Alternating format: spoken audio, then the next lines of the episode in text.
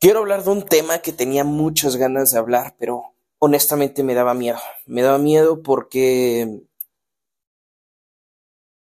creo que aún es un tema fuerte, porque creo que aún hay mucha... ah, no sé, no, no sé cómo decirlo, pero es el tema respecto al amor, las parejas, la sexualidad, la infidelidad, el poliamor, la monogamia.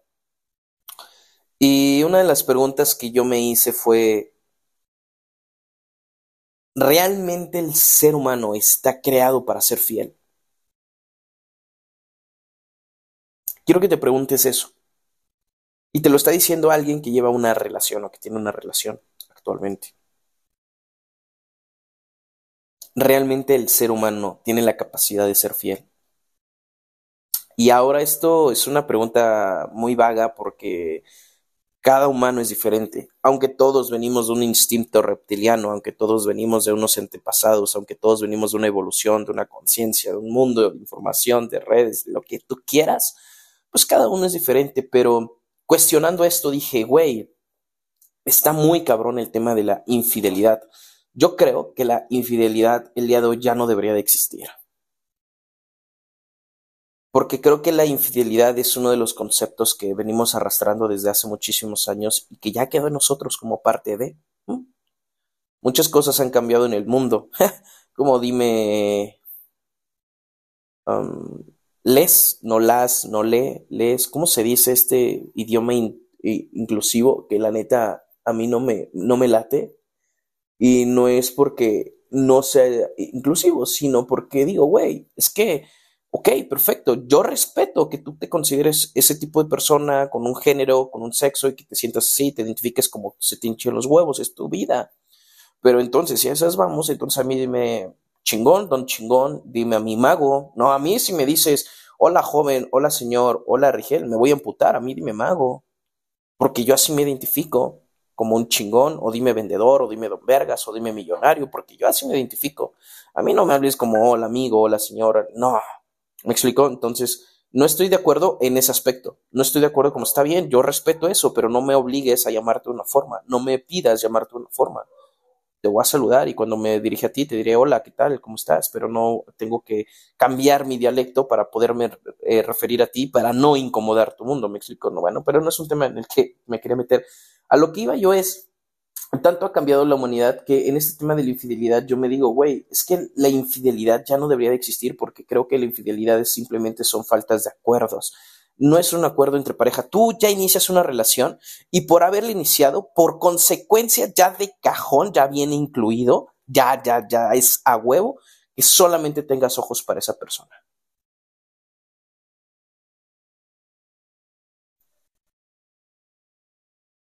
Me, o sea, no he recibido ni una llamada desde que me desperté y justo cuando estoy grabando llamando. Poca madre. Pero bueno, es como de, güey, o sea, porque ya tienes una relación y yo sé que a lo mejor muchos van a decir, pues sí, obvio, ¿no? Si no, pues ¿para qué tienes pareja?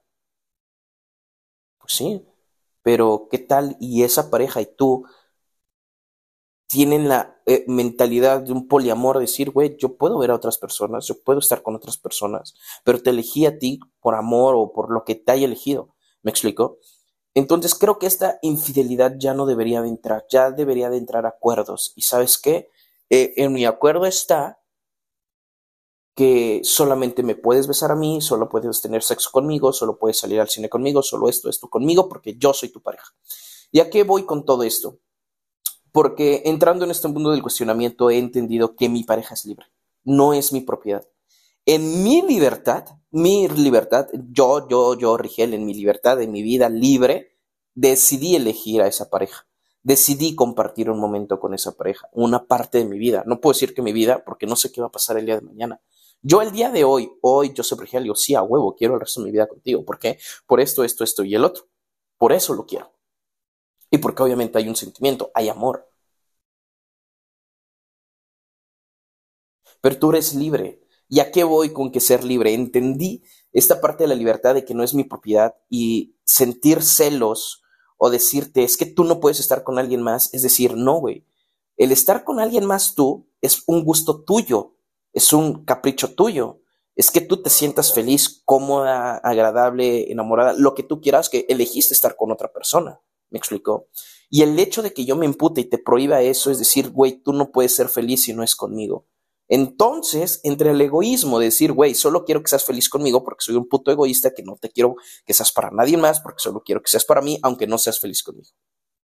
Y así creo que viven muchas personas porque hicieron un convenio, porque ya son pareja y nunca hicieron un tratado. El convenio lo hicieron automático, porque se dijo que así era sin decirse, porque así se cree. Entonces creo que ese es el pedo. Entonces, como yo entendí esta parte, dije, güey, tú eres libre. Entonces, es un tema obviamente complejo porque ella no tiene ese mismo pensamiento que yo, porque ella piensa que eh, no, güey, pues tú no puedes estar, si estás con alguien más, vete ya con alguien más. Pero ahí entra un conflicto y es como decir, güey, está muy cabrón si te pones a pensar, porque yo me lo he puesto a pensar y esto es a lo que me daba miedo expresarme, decir, está muy cabrón que en una vida que solamente vivimos una vez, una fucking vez, nada más, o sea, no es como que mañana vuelves a nacer, que a lo mejor y sí existe la reencarnación, pero no con la misma conciencia, no con toda este, esta cápsula de memorias que has generado por lo que llevas vivo, que cuando vuelvas a nacer ya la tienes incluida y decir, ah, en mi otra vida anduve con tal, tal, tal, cometí este error, no lo voy a... No, güey, a lo mejor tienes estos famosos de Yabu, tienes estos de famosos despertar de... Eh, eh, no creo que sí son de Yabús, donde piensas que ya lo viviste y a lo mejor dicen por ahí que es tu otra vida. Entonces, solamente hay una vida. Hay millones de humanos. Y entre millones de humanos, en tu libertad elegiste a una persona y a esa persona en su libertad decidió coincidir contigo y unirse. Es como de, güey, no mames, es como decir que vives y tienes que elegir un tipo de comida de todas las millones que existen en todo el mundo y quedarte con esa comida. Ay, es que no mames, no es lo mismo, no compares un humano con la comida, no comparo un humano, comparo lo, lo habitual, comparo lo único, es decir, güey, ¿cómo es posible, cabrón? O sea, va a llegar un momento, y ese es en donde yo me lo cuestiono, Llega un momento en donde el ser humano ya no se siente atraído por su pareja, donde ya no le gusta, y ahí puedes decir, ah, es que hay terapias de pareja, hay actividades, no crear la monotonía, todo este rollo, bla, bla, bla. Y sí, que chingón que el amor, yo sigo conociendo parejas que llevan años de casados, pero entre esos miles de años habrá existido alguien que fue su distracción, alguien que fue el, la válvula de presión, alguien que ayudó a liberar esta tensión, esta presión, este, esta monotonía, que hizo que otra vez el amor volviera a renacer. Y eso es a lo que voy. Güey, estas personas que juran amor eterno, dicen yo jamás voy a ser infiel, a mí me caga eso, yo lo amo y el día que lo haga me voy a dejar, les deseo con todo corazón que nunca se les aparezca una persona enfrente que les mueva el calzón. Porque creo que ahí no se, no se, no se, no se manda. No se manda, no se manda, en el corazón no se manda.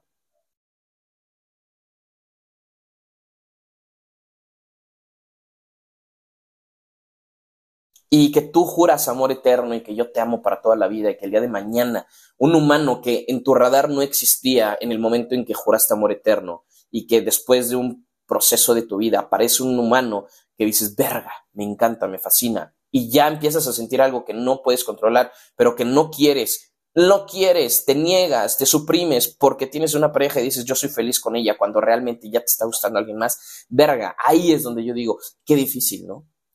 Qué difícil situación tener a una persona, y no comparto este podcast porque tengo una persona, sino porque me lo he cuestionado, porque digo, güey, puede existir ese momento, si no pasa, pues que de huevos también, qué triste por un lado, hablando de experiencias, pero digo, güey, si llega a pasar, verga, o sea, si llega a pasar que yo me siento muy enamorado en este momento y aparece un ser humano que me mueve el calzón, ¿qué verga voy a hacer? Dejo lo que he conseguido por muchos años por una nueva sensación que ni siquiera sé si sea duradera. A lo mejor y nada más es express, es fugaz y que yo ya eh, tiré un edificio que me costó 10 años construir por algo que me acaba de aparecer así de pasar y que ni siquiera era para mí y después me quedo sin nada o a lo mejor si era lo mejor para mí o, o me quedo en el edificio y, y vivo con él y si hubiera preferido esto, ¿qué sería de mi vida? A lo mejor ahí sí era feliz y cuando tenga pedos con mi pareja, voy a decir, no mames, si lo hubiera dejado por tal, hubiera tenido esto, esto, esto, me explico. O lo haces y le mientes a tu pareja y vives mintiéndole, entre comillas, la infidelidad. Y ahí es donde, ahora todo esto, yo sé que ahí, por ahí puede haber controversias de que pues, hay rutinas, de que se tiene que hablar, y exactamente la comunicación, y es a lo que voy, los fucking acuerdos acuerdos, hablar estos temas, aunque no se quieran hablar, hacerlos entender, no decir, güey, te voy a hacer infiel cuando alguien. No, ¿sabes qué? ¿Qué onda? Tú eres libre, yo soy libre. ¿Cómo le hacemos? Cuando se aparezca alguien más, ¿tenemos derecho o no tenemos derecho? ¿Nos separamos no nos separamos? ¿Nos damos un tiempo no nos damos un tiempo? Suprimimos esos sentimientos y me quedo viéndote con cara de odio y decir, por tu puta culpa dejé a alguien que me encantaba y que a lo mejor pude haber vivido cosas increíbles, pero por preferirte a ti, porque te tenía que preferir, porque te elegí antes, pues me tengo que chingar. Me explicó y que al rato vengan los reproches. O sea, son tantas cosas que dices, madres, güey. O sea, qué estrés. Y yo sé, yo entiendo la parte de una relación formal que veo a veces mucho en mis redes sociales, que ya no quieren nada de jugar, quieren algo serio, quieren algo formal. Pero, güey, no mames, quieres vivir con la perfección cuando no mames, para amar, para amar, para amar, entiende lo que te voy a decir yo, para amar o decir que amo a alguien es aceptación total, que aceptas hasta lo, su peor versión. Si tú aceptas su peor versión, eso es amor. Que no quieres cambiar, que no le dices a tu pareja, es que me gustaría que te pusieras chichis, es que me gustaría que, te rasuraras la barba, es que no me gusta que te pintes el cabello, es que no me gusta que te hagas tatuajes, es que me gustaría que fueras así, que estudiaras esto, que bla, bla, bla, bla, bla, bla, bla. Entonces, güey, ya no la amas.